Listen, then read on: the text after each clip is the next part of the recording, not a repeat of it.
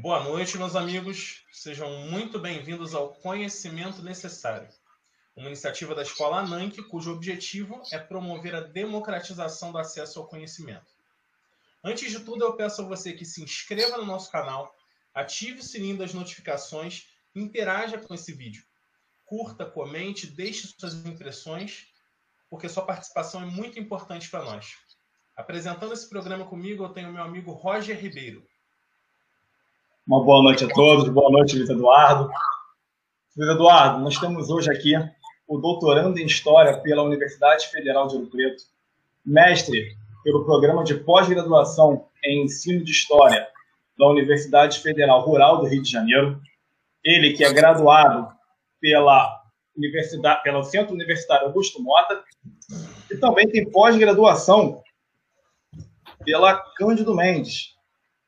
É, ó, Fala aqui com o consultor da Rede Record de Televisão e o professor da Secretaria de Estado de Educação do Rio de Janeiro, o professor Maurício de Santos Ferreira. Maurício, seja mais do que bem-vindo ao nosso programa. É uma enorme honra ter você aqui. Obrigado, Roger. Saudações cordiais a todos, ao, ao nosso público, né, nossos ouvintes.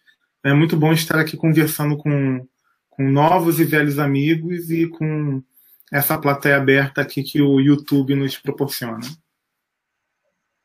Maurício, é muito bom ter você aqui. Para vocês que não nos conhecem, Maurício foi meu veterano durante a licenciatura, colega de especialização, colega de laboratório, e é por conta dessa intimidade que hoje não vai ter a menor pena. Maurício tem experiência muito grande com trabalhos relacionados à história antiga e também com teoria da história. Mas não é nisso que a gente vai focar. Hoje a gente vai focar na experiência dele em relacionar o conhecimento universitário, conhecimento acadêmico, com a produção de teledramaturgia no Brasil. Maurício é consultor da Rede Record e eu vou dar a palavra agora ao Luiz Eduardo para que a gente comece a sabatina para extrair o máximo de informações desse cara aí que sabe muito. Luiz Eduardo, é contigo. Maurício, a princípio, cara, eu gostaria de te perguntar qual é o lugar de um historiador nessa produção de telenovelas? Explica pra gente. É, então. É, eu, eu, eu sou um, entusiasta da história, né, eu, eu, principalmente um entusiasta da história, um defensor, um militante da história pública. Eu acho que é, o lugar do historiador é é, comunicando ao grande público, é levando o conhecimento histórico é, para a maior, é, maior parte de pessoas possíveis. Né? E é, não tem espaço melhor para se fazer isso do que é, pela televisão. Né? O mais democrático, a televisão tem um acesso gratuito, né? é quase universal no, no Brasil. E, e e eu acredito que é, a dramaturgia, a teledramaturgia, ela tem a capacidade de comunicar conhecimentos históricos melhor do que o professor de história faz às vezes na sala de aula, é, melhor do que ou com mais é, é, torna o conhecimento histórico, histórico é, mais fácil de ser é, apreendido pelas pessoas, né, principalmente pela, pela linguagem. E, e, e aí, para te responder, para falar qual é o lugar específico do historiador na produção de teledramaturgia, eu tenho que separar é, o que é o, a minha função, o que, o que eu faço, né, e o que normalmente um historiador faz é, na, na, produção de desculpa, na produção de teledramaturgia. Né? Eu é, tenho o privilégio é, de, de, trabalhar com, com muita liberdade e de é, poder contribuir com todas as etapas de produção de, um, de, um, de uma produção é, televisual. Então, é quando, quando começa um projeto novo, eu vou conversar com os autores, a gente tem é, alguns workshops sobre o tema, é, eu faço revisão de, de texto, revisão de capítulo, é, eu presto consultoria para produção de arte, produção de figurino, produção de cenografia, para direção, eu dou aula para ator. Então, assim, é, é, a minha posição como historiador, é, ela perpassa por todas as etapas produtivas, desde a pré-produção até a pós-produção de um, de um produto televisivo. Né? Mas é, eu entendo que não são todos os historiadores que têm é, tanto, é, tanto acesso como eu tenho. Né? É, inclusive, enfim, eu faço um mapeamento nesse momento para um, um, trabalho específico que eu estou fazendo, eu faço um mapeamento é, desses historiadores que trabalharam em produções é, televisuais antes de mim, né, em outros espaços, em outros contextos. E geralmente o lugar do historiador na produção audiovisual é o lugar é, de, de, de na, participa, geralmente ele participa na produção do argumento. Então, em alguns canais, eles contratam um historiador, o historiador produz um documento que vai ser lido pelos, pelo grupo de autores, e esses autores começam a, a, a desenvolver o texto a partir é, daquele documento é, que é uma, uma, grande pesquisa, um grande resumo sobre a temática histórica que vai ser abordada. Né? É, outra posição que o historiador pode ocupar é um, também um historiador é, especialista é, que vai na gravação para poder é, para poder acompanhar uma gravação é, de, de, alguma cena específica, mas não do processo todo. É, e, e, nós temos algumas experiências fora do Brasil, latino-americanas, em que a gente tem historiadores que são proponentes, que propõem produtos audiovisuais. É, não é o meu caso, mas a gente tem na Argentina o Felipe Pigna, né? É, a gente tem aqui no Brasil também a Lilia Maurício Artes, também que participou ativamente na, na produção do Era Uma Vez Uma História. É, então, assim, é, a gente tem um leque gigantesco de possibilidade de atuação do historiador na produção é, é, teledramatúrgica, tá? Para televisão. E a gente também tem espaço é, na produção cinematográfica, que é outra coisa, né? Na produção de webséries, é, é, na produção de, de, de na, você for olhar o panorama ampliar esse panorama, panorama mundial, né? Nós temos na Inglaterra é, reality show histórico é, produzido por, por, um historiador consultor. A gente tem é, programa de auditório com historiador. A gente tem é, os, os ensaios, os ensaios, não, esqueci o nome em português. É, a gente tem as reencenações de passado. Então, assim, a gente tem uma série de possibilidades é, de atuação do profissional de história né, é, é, dentro desse, desse grande leque que é a produção audiovisual. É, mas, assim, meu caso específico, eu sou privilegiado, volto a falar, porque eu consigo é, prestar consultoria para todas as etapas do processo de produção, é, o que faz com que é, o produto final né, tenha, tenha comunique história com uma melhor qualidade, né, porque a gente tem aí um, a gente está dentro dessa, desse desenvolvimento do projeto. Né? Maurício. Eu queria fazer um adendo é, à primeira pergunta, é, principalmente relativo a essa função que o historiador tem de transmitir ao público o que foi um fato histórico. É, as novelas da Record elas são, não sei se a grande maioria ou se todas, novelas bíblicas. E a gente tem uma cultura majoritariamente judaico-cristã, no qual muita gente acaba conhecendo essas histórias da Bíblia, talvez não com tanta profundidade, com tantas minúcias quanto um historiador conhece, mas conhecem de certo modo. E eu queria te perguntar sobre como levar essa surpresa do fato histórico dentro da narrativa. Se é algo possível, plausível, ou se fica esse efeito spoiler das pessoas saberem o que de fato vai acontecer porque elas já leram a Bíblia. É, então, infelizmente, é, nem todas as pessoas leram a Bíblia, né? Começa por aí. É, mas a, a dramaturgia tem a capacidade de, de é, criar o um enredo e criar o novo, mesmo, mesmo para algo que já é conhecido. A gente tem, por exemplo, adaptações é, de livros que se transformam em filmes e séries, e mesmo você tendo lido toda é, a, a, obra do, do, do, autor, né, quando você vai ver a série, você, é, você, você vê uma nova história. Né? É, porque a, o, o, audiovisual, né, a, o, o, artefato audiovisual, ele tem é, a capacidade de produzir presença. Né? Ele tem a capacidade de conduzir emoções é, diferente da, da literatura. É, você lê um livro e você fala, olha, nossa, aqui descreve o perfume da rosa, né?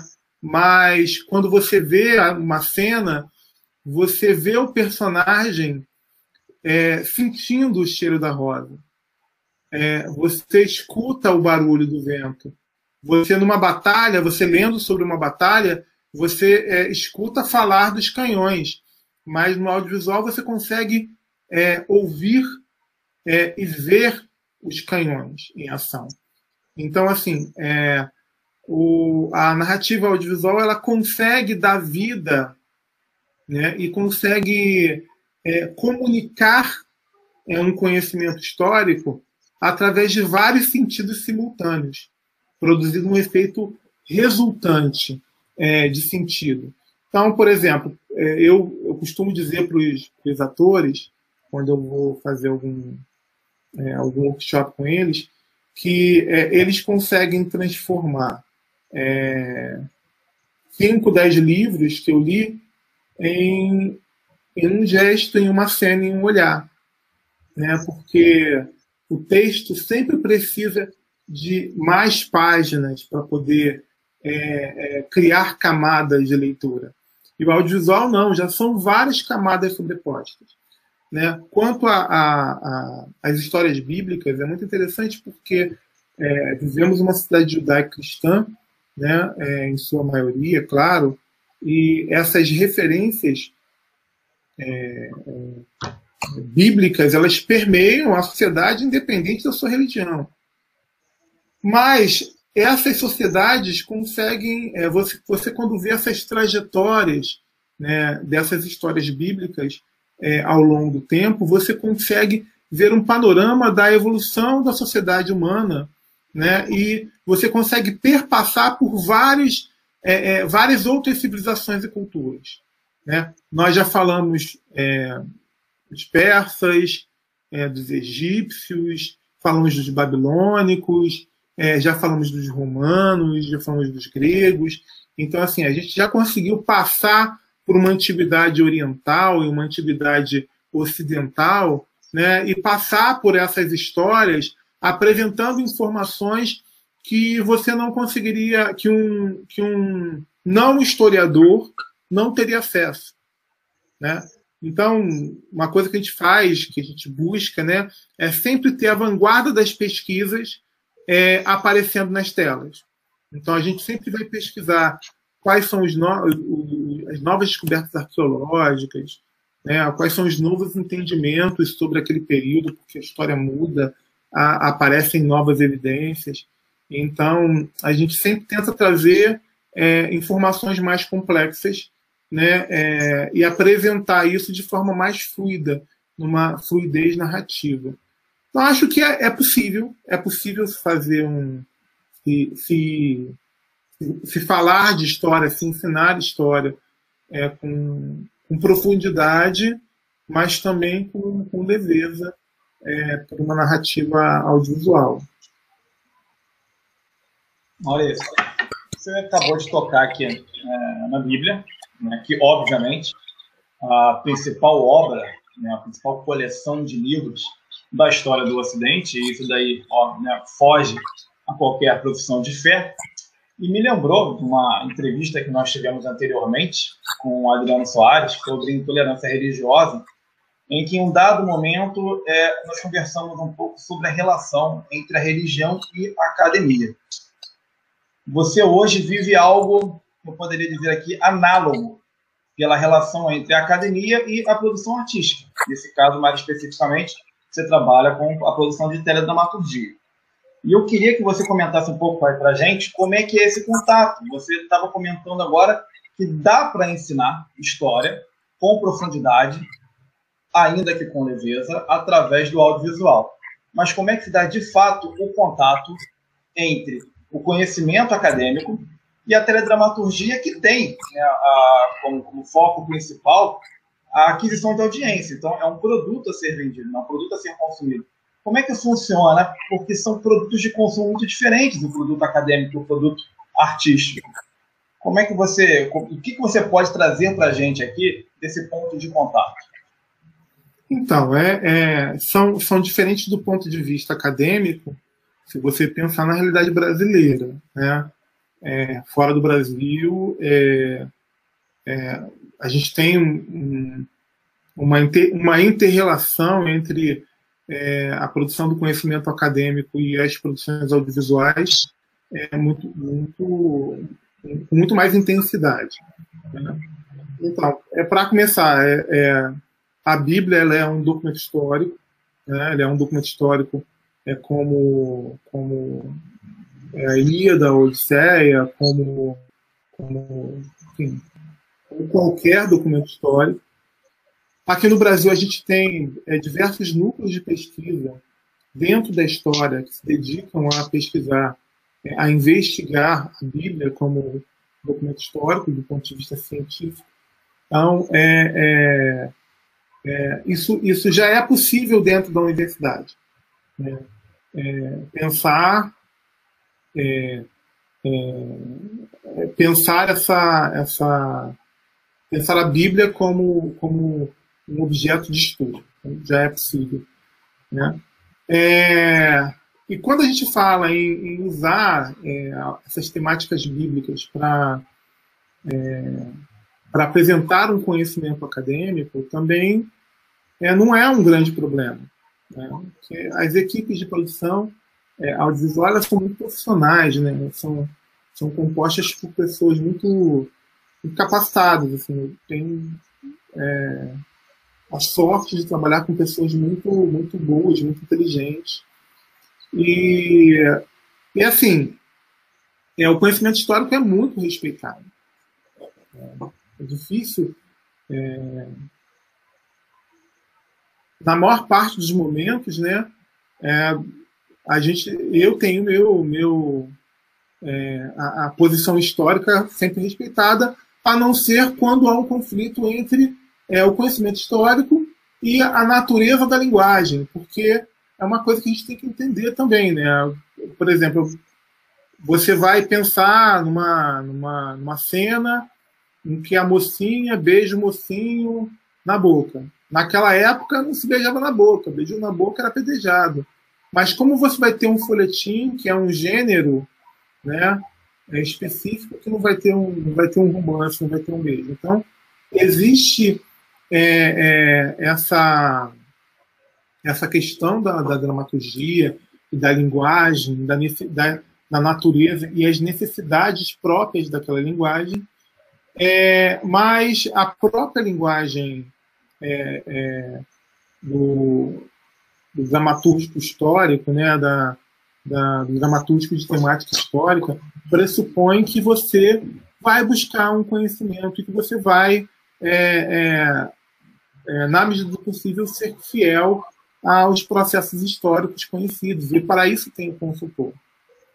É, eu não vejo, não vejo problema entre essa interação entre a universidade é, e, e, e, a produção artística, entre a universidade e a televisão, e entre a universidade é, e a religião.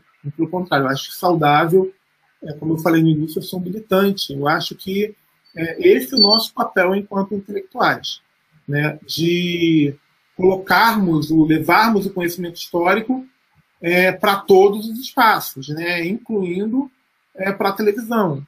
Né? É, então, assim, nunca vi, nunca, nunca, nunca passei por esses, esses é, constrangimentos em que não, vamos fazer tudo diferente, tudo sempre negociado, há uma negociação, né? É, tudo é debatido, tudo sempre a gente pensa em, em, colocar uma, uma, a melhor ótica possível que atenda às necessidades da dramaturgia e atenda às necessidades da história. É, para uma produção de qualidade, né? É claro que nem todo produto audiovisual histórico ele tem um compromisso com a história.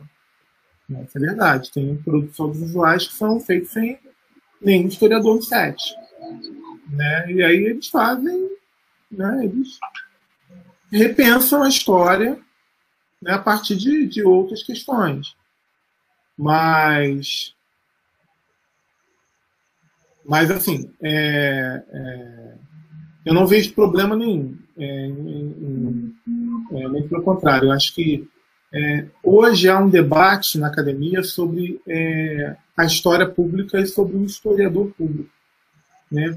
E é justamente isso. Né? O historiador público é o cara que vai estar é, fazendo essa intermediação entre a academia, entre o, o, o saber sábio, como diria o Chevalardi, e, e, e saber é, popular, o saber acadêmico, o saber não acadêmico. Né? Então, a gente a gente está aí para provar que é possível. Maurício, é, você falou sobre essa função do historiador, né, enquanto alguém que leva do conhecimento acadêmico para a sociedade. E a gente sabe sobre essa função que vocês têm de participar da construção dessas narrativas na teledramaturgia, é, no cinema, nos reality shows, como você citou. Mas pensando no movimento contrário, pensando no movimento de como esse setor, como o setor do entretenimento, e como a história dentro do setor do entretenimento pode ajudar outros docentes, né? Isso falando da educação formal, de professores que estão na ponta, ensinando é, jovens, crianças. Como se dá essa relação? Como a teledramaturgia, como no caso o setor do entretenimento, no geral, pode ajudar o docente que está na ponta a fazer esse trabalho? Então, né, como, como intelectual acadêmico, né, é, eu tenho um conceito bonitinho para isso, que é o letramento histórico, é, é, o letramento audiovisual histórico crítico genético, que é um, um, um, conceito que eu, que eu desenvolvi na, junto com o meu orientador, é, Alexandre Martins Viana, né, é, que que é isso, né? A, a, a narrativa audiovisual ela serve é, como outra forma de, de, de ensinar. É, e ela ensina, ela não ensina sozinha. É, o audiovisual não ensina sozinho. O audiovisual, o audiovisual ensina em conjunto com a escola. Né? É, ela, ela ajuda a formar as pautas de discussão, a condicionar o currículo escolar. É, Para isso, eu tenho sempre um exemplo que eu dou.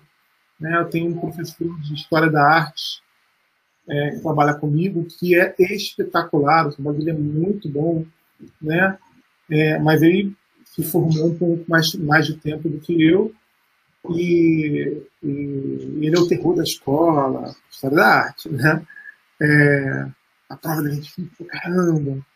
Aí um dia eu estava no tempo vago, o professor estava dando aula lá em cima, e ele estava dando uma aula sobre o Egito e estava rolando uma novela, né, Os Dez Mandamentos. E aí tinha acabado de ter uma, uma, uma cena de mumificação, com explicação de todo o processo e tudo mais. E aí ele desce revoltado e falou assim: não, falei que é para você ir lá resolver, porque é o que, houve. Ele, ah, não é que eu falei para eles que a esposa do faraó era mumificada é, junto com o faraó, e eles me falaram que estava errado, porque eles viram na novela e a novela explicou que não era assim, que a mumificação era assim, assim, assim, assim. E realmente, quando esse meu colega se formou, havia esse entendimento na egiptologia, que é, é, é, os servos eram sepultados, os servos ou a esposa poderiam ser sepultados junto com, com o faraó.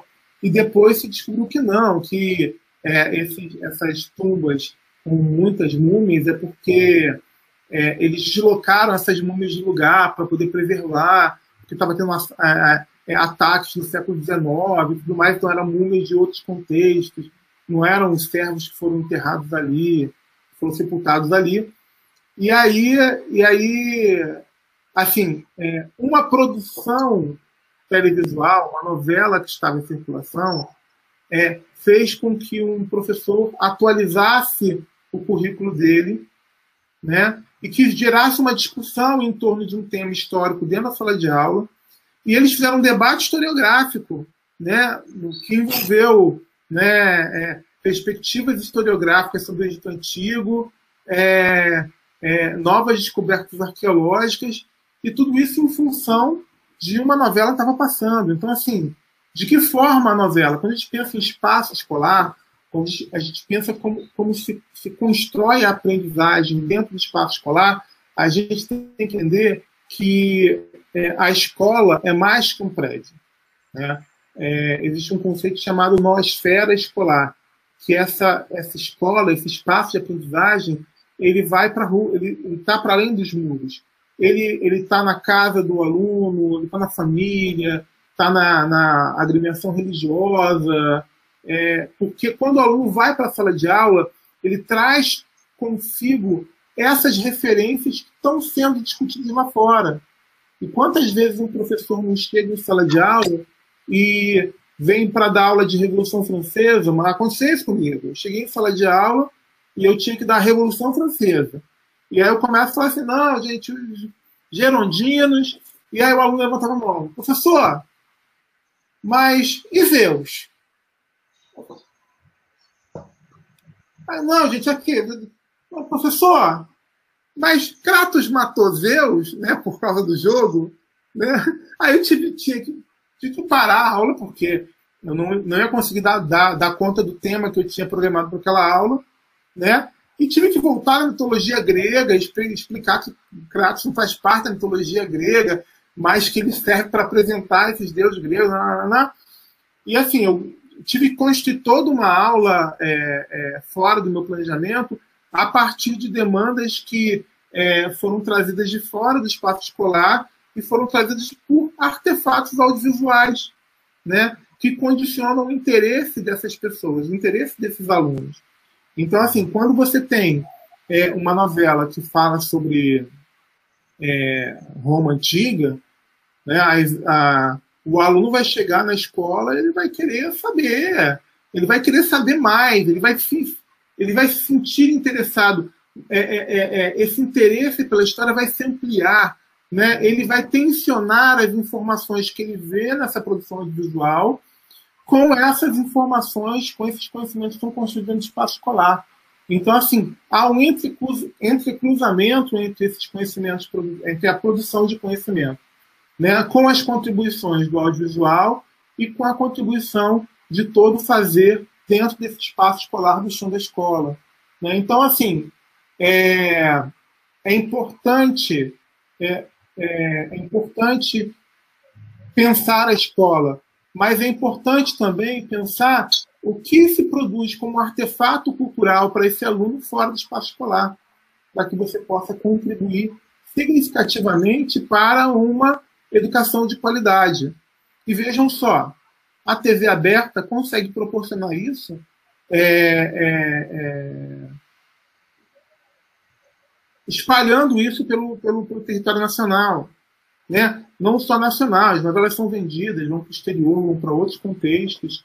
Né? E a gente é, é, é, imagina quais são as ressignificações do conhecimento histórico que são feitas a partir dessas produções audiovisuais que vão para fora desse contexto, assim, eu não tenho como mensurar, eu tenho como mensurar aqui no Brasil, que é a realidade que eu conheço.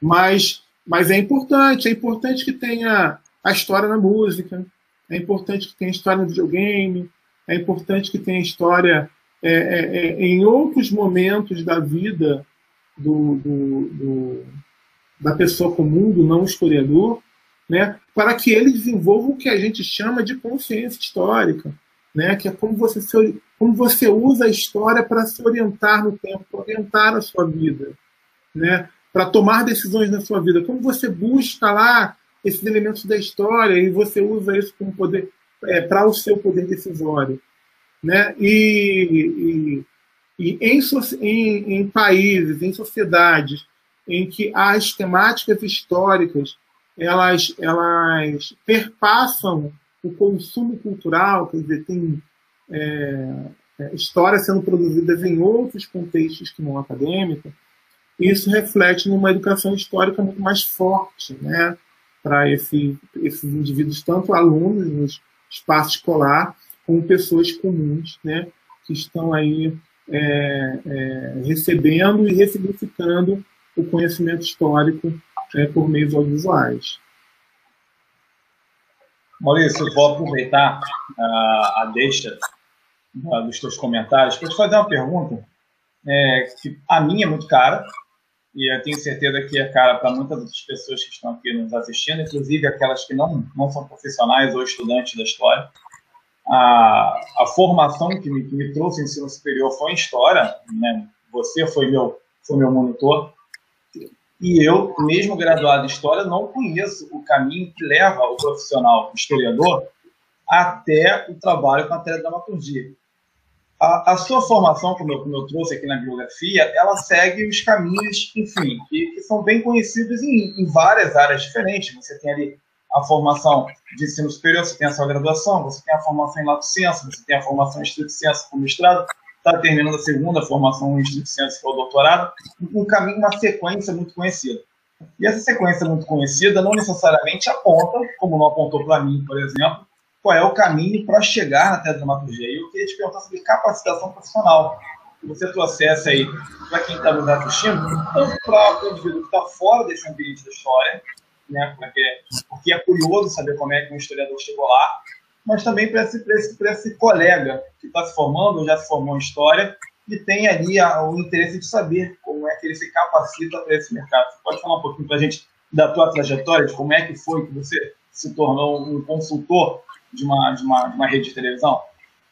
Então, tudo começa lá no século passado, quando eu era uma criança no morro, lá em Nova Iguaçu. Tô brincando, não vou voltar tão longe assim, não. Bem, é, eu tenho uma formação muito. É, eu não sei se eu, ao mesmo tempo ela é clássica e ao mesmo tempo ela é louca. Né? Eu, eu sou técnico eletrotécnico, para começar, né?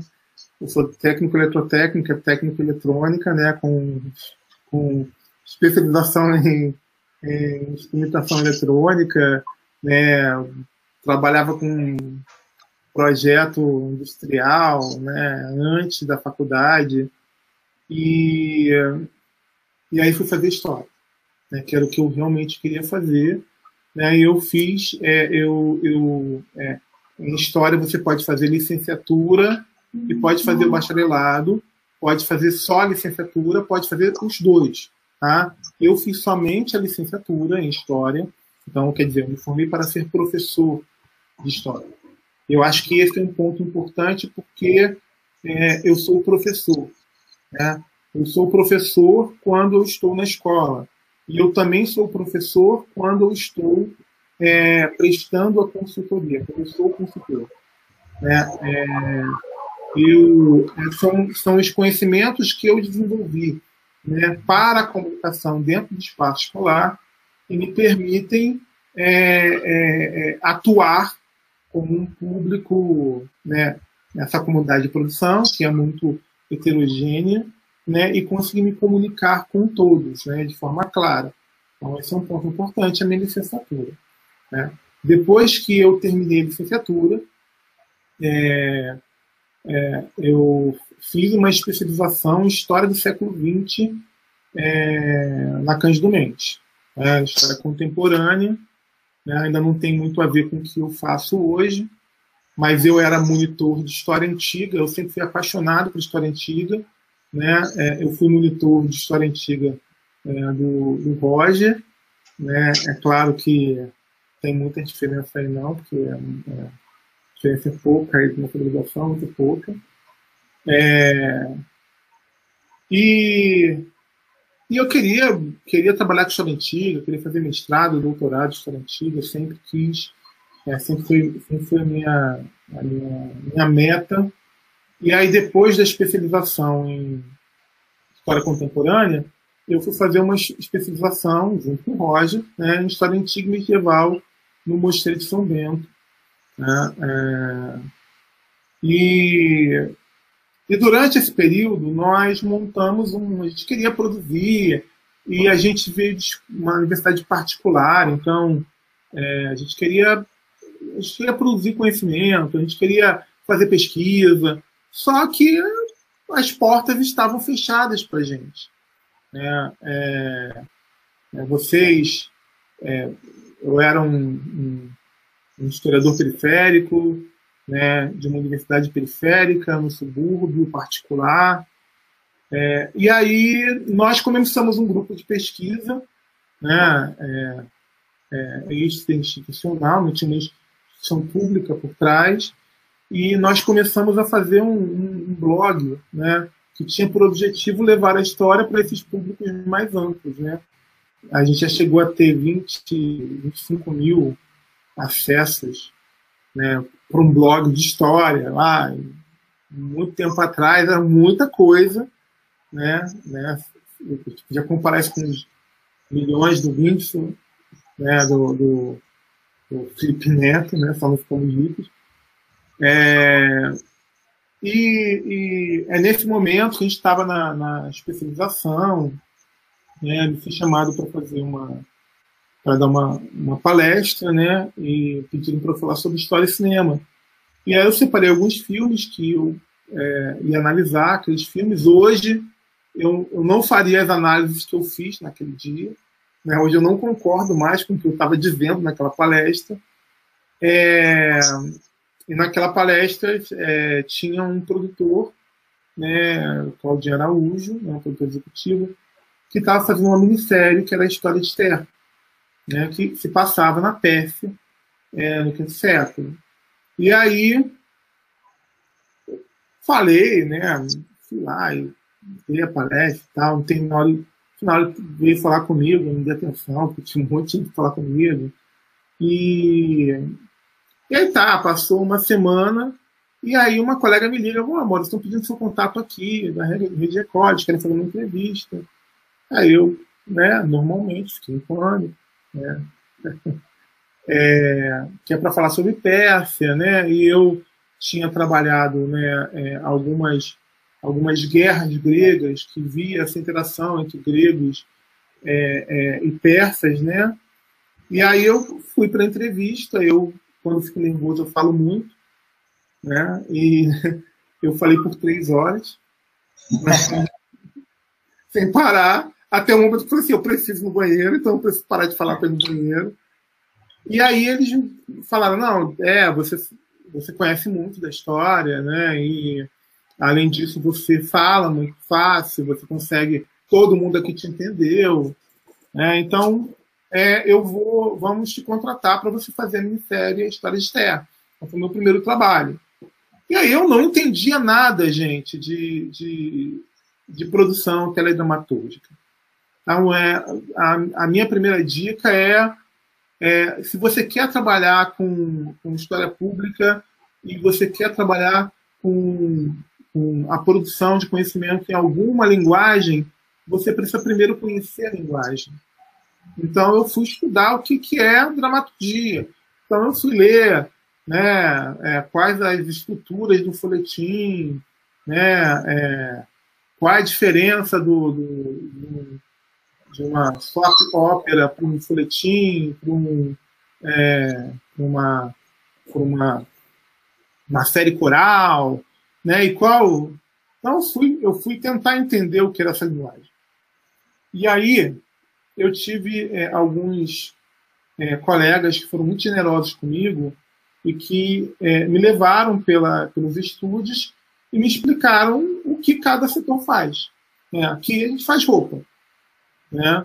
Aqui a gente faz cenário. Aqui a gente produz arte, produz as peças e é, a partir disso eu fui tentar estudar um pouco como é que como é que é a produção de arte, o que, é arte na, na dramaturgia, o que, é figurino, é, o que é psicologia é, tem a ver com a produção de figurino, com a cor.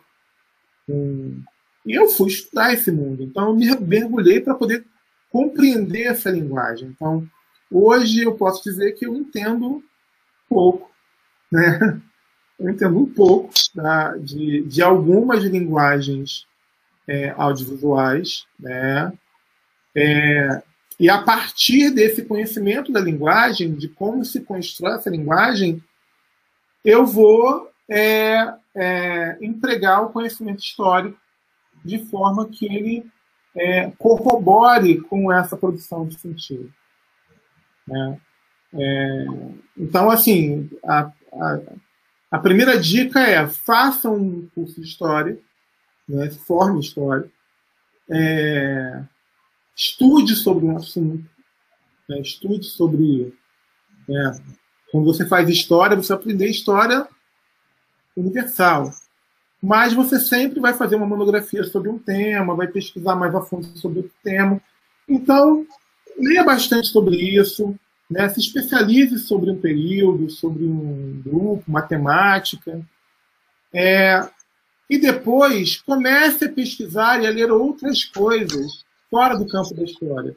Comece a ler o que é linguística, o que é comunicação, teoria da comunicação, é, é, vá tentar é, é, é, é, vá tentar ter uma, uma, uma, um conhecimento mínimo sobre aquilo que você quer fazer.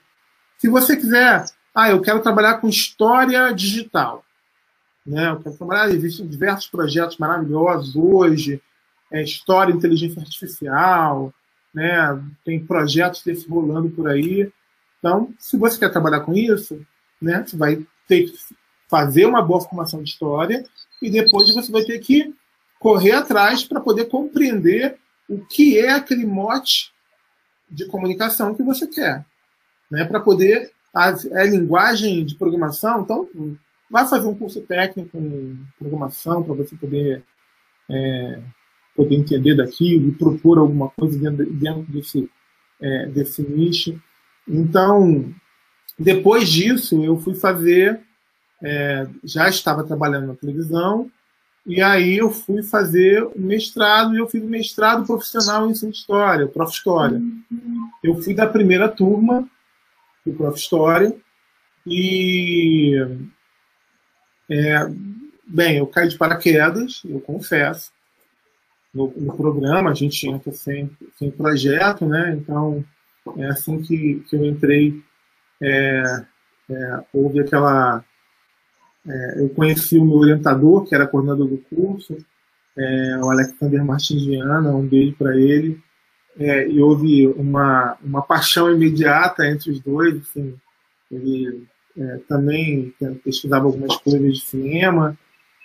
E, e aí, durante a, o mestrado, eu fui, é, eu tinha que desenvolver uma dissertação e um produto. Né? Então, é, eu fui desenvolver é, um, é, um conjunto de parâmetros para a atuação do historiador né, em produções audiovisuais. O que, que um historiador quer saber, o que, que um historiador precisa saber para ele trabalhar produzindo audiovisual. Vai sair em breve em uma editora, se alguém quiser publicar. Estou é, aí, estou vendo propostas. É, então, eu Passei o meu tempo do mestrado debruçado sobre a linguagem audiovisual e refletindo sobre é, as possibilidades de atuação do historiador dentro desse espaço. Né? E aí eu terminei o meu mestrado e, como todo mundo que o mestrado, né, está né, exausto, né, diz que nunca mais vai fazer isso na vida, só que mentira. Logo em seguida, eu fiz um projeto de doutorado. Hoje eu sou doutorando na UFOP. Né? E eu tenho um projeto que eu tenho que olhar para o meu quadro, porque eu tenho que ler o título, tá? Porque o Dr. Nilson, é um documento que ainda, que é a fenomenologia do conhecimento histórico audiovisual. Né? É, eu venho desenvolvendo no projeto, no projeto atual né, de pesquisa, ele, ele tenta é, entender, né, ele tenta indicar né, como é, se dá o processo de construção do conhecimento histórico é, por meios outros que não sejam a escrita, né, que seja a escrita audiovisual, que seja a audiovisualidade. Né, porque é, o conhecimento histórico é uma coisa que nós, historiadores, temos na cabeça, porque pesquisamos muito, mas está aqui. Mas em algum momento você tem que tirar isso daqui e transformar isso em alguma coisa que é, comunique a outras pessoas, senão não tem sentido. E aí, tradicionalmente, é, a escrita, a literatura, um estilo literário muito específico, né, um estilo científico, acadêmico, é como nós comunicamos o conhecimento histórico. E a gente acaba comunicando exclusivamente para os nossos pares, porque eles têm, os outros historiadores têm é, um, um, letramento específico para entender aquela linguagem. Mas é possível, né, eu já digo que é possível, você é, é, escrever história por outros meios que não sejam só a escrita gráfica. Né? E essa, esse é o meu, esse é meu, é, meu macro projeto nesse momento. É, então, é, além disso, ainda continuo sendo, sendo é, consultor, né? tenho, tenho feito, estou sendo consultor para algumas novelas, né? É, séries, novelas, e tenho também um projeto na universidade, aí eu vou usar o espaço, desculpe, para fazer um jabá no projeto. Eu tenho um projeto é, na Universidade Federal Rural do Rio de Janeiro, em Nova Iguaçu, que se chama Mais Casa de Inovação, né, que é um projeto que é em parceria entre a Prefeitura de Nova Iguaçu e a Universidade Federal Rural do Rio de Janeiro. E a gente é, estruturou né, um projeto de extensão para fora da universidade. E a gente tem é, é, nove polos distribuídos por, pelo interior de Nova Iguaçu, não só o centro, a gente tem Quinguá, a gente tem é, é, é, é, Guandu, a gente tem áreas bem distantes do centro de Nova Iguaçu, e nós oferecemos o curso de audiovisual, de é, produção audiovisual, né, youtuber, que é o que eu sou, é o meu curso, eu sou coordenador, tenho os meus e com isso a gente desenvolve uma pesquisa analisando esse processo, mas a gente também oferta cursos de robótica, produção de aplicativo, né, é, produção de games e inclusão digital para pessoas é, acima de 30, acima de 60. Então, é, então já fiz meu jabá no meu projeto do Mais Casa Inovação, né, mandar um beijo para toda a equipe maravilhosa. É, mas, enfim, é, é, tentando resumir a resposta, é você tem que para você fazer audiovisual, você tem que primeiro entender de história. E depois você tem que começar a buscar entender de audiovisual ou da linguagem que você quer trabalhar. Né? Isso é um ponto essencial e inegociável para você poder ter uma, uma carreira dentro da produção é, audiovisual. E tem muito espaço aí, tá, gente? Tem, muita, é, tem muito espaço e falta profissional. E falta gente aí se lançando a esse mercado. Maurício, eu gostaria de te agradecer por esse momento, por saciar nossa curiosidade, mas infelizmente o nosso tempo está acabando. Mas antes de tudo, eu quero te pedir que você deixe os seus contatos, né? É, como profissional do seu projeto de educação também, antes do Roger encerrar o nosso programa. E as suas considerações finais também, beleza? É, então, é... Eu amo história. Eu posso, posso dizer com muita segurança que a história, que o conhecimento histórico, ele mudou muito a minha vida, né? mudou muito a minha vida de, um, de uma pessoa, de uma situação que, que vivia uma situação é, de vulnerabilidade social e, e que hoje é, é, está no, no, no, auge da formação, no auge é, da produção intelectual, produção profissional. Então a história, é, a, a, história mudou minha história. Então é, é importante dizer isso.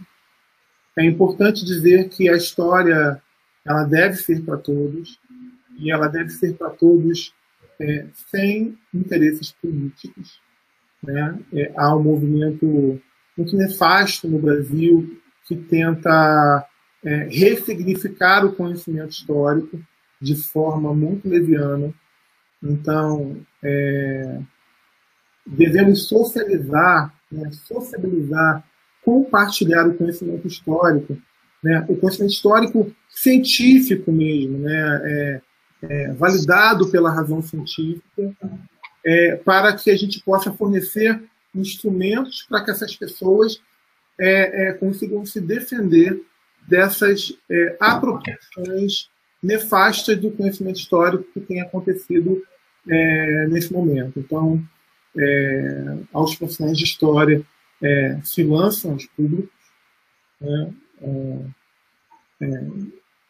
façam, façam o seu papel intelectual, aquele proposto lá pelo, pelo Eduardo Said, né, a, a função social do intelectual é transformar a realidade da vida pessoal e o resto lá para o inferno.